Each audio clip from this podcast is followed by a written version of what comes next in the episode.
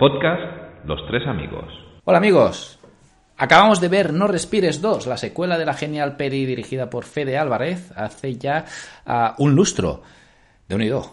En esta continuación tenemos a su compañero de guion y producción Rodo Sayagues, creo que lo he pronunciado bien, quien de hecho debuta tras las cámaras. A ver, es una continuación mediocre. Es verdad que el film funciona como una serie B de videoclub y, oye que no hay nada malo en ello, ¿eh? pero realmente pierde todo el sentido si ves esta peli después de revisionar la primera, tal y como yo he hecho. Eh, ya se veía venir que el villano de No Respires, que está interpretado genialmente por Stephen Lang, se convertiría en un antihéroe. Yo creo que esto todos lo veíamos venir ¿no? en esta secuela.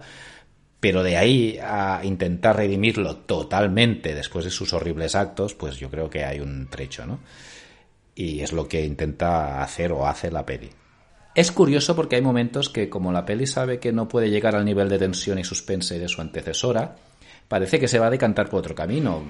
Por ejemplo, hay un momento que, la violencia y el gore aumenta considerablemente y yo pensé que iba a abrazar ese, ese camino toda, toda la peli, ¿no? pero no. De hecho, no consigue destacar en ningún aspecto.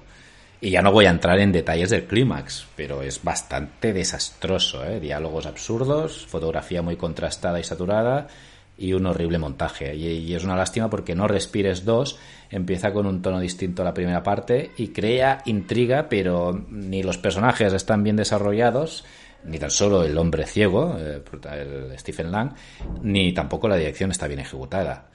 Así que, en definitiva, yo creo que es una cinta que no aburre, pero es muy irregular en su estructura y ejecución.